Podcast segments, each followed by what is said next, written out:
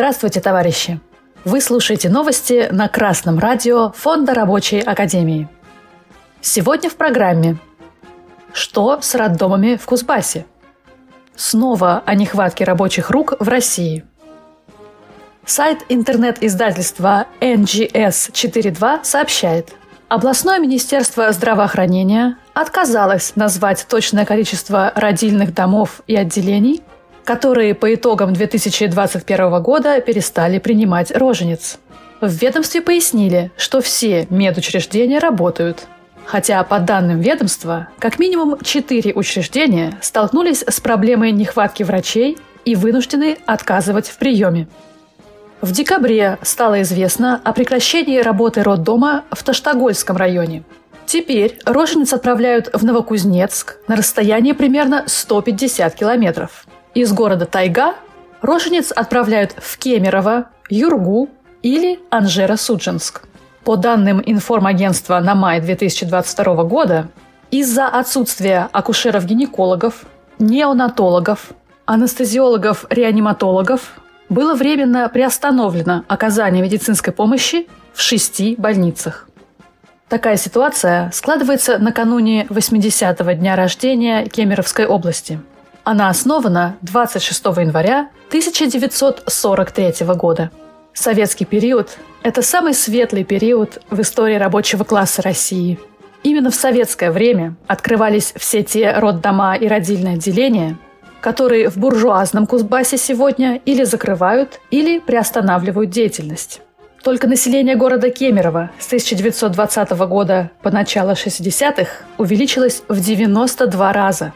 В середине 80-х Кемеровская область являлась самым заселенным районом Западной Сибири. 87% населения жили в городах и поселках городского типа. По данным статистики середины 80-х годов, 17 из 19 городов Кемеровской области родились в годы советской власти – Поэтому советский рабочий класс строил те роддома и больницы с родильными отделениями, которые сегодня становятся якобы нерентабельными. Почему в советском Кузбассе был огромный прирост населения? Почему там строили новые больницы, роддома и целые города, поселки? Ответ прост. В 1917 году рабочий класс России, возглавляемый партией большевиков, взял свою волю в кулак и установил советскую власть как организационную форму диктатуры пролетариата. 26 января информационное агентство «Правда.ру» опубликовало заметку о нехватке рабочих на заводах. По данным Института народохозяйственного прогнозирования Российской Академии Наук, кадровый голод – самая большая проблема российской экономики. Автор отмечает – что в первую очередь наблюдается нехватка высококвалифицированных рабочих. На втором месте – инженеры. До недавнего времени экономика справлялась за счет старых кадров еще советской закваски, с советским образованием. Но возраст берет свое, и люди уходят на пенсию. Людей на местах не хватает. Отмечают упадок среднего профессионального образования и низкую квалификацию рабочих. Указывают, что зарплаты мастеров, сварщиков, токарей, электриков и электронщиков часто выше офисных работников, а иногда превышают 100 тысяч рублей. Почему люди тянутся работать в офисе?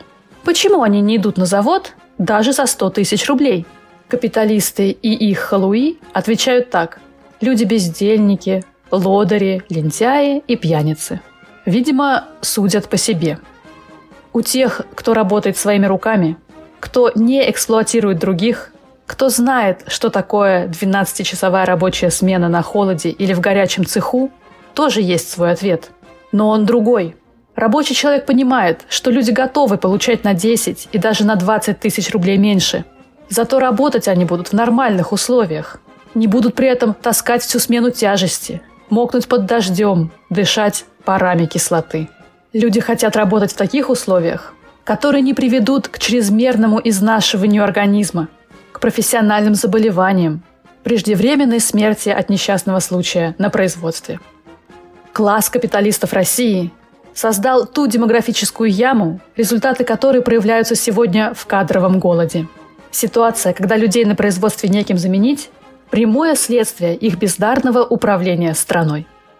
Общественное объединение «Рабочая партия России» призывает всех рабочих коллективно добиваться улучшения условий труда, использовать для этого все возможности буржуазного законодательства. Обращайтесь, мы готовы поделиться своим опытом. Новости читала Оксана Побережная с коммунистическим приветом из Орхуса, Дания.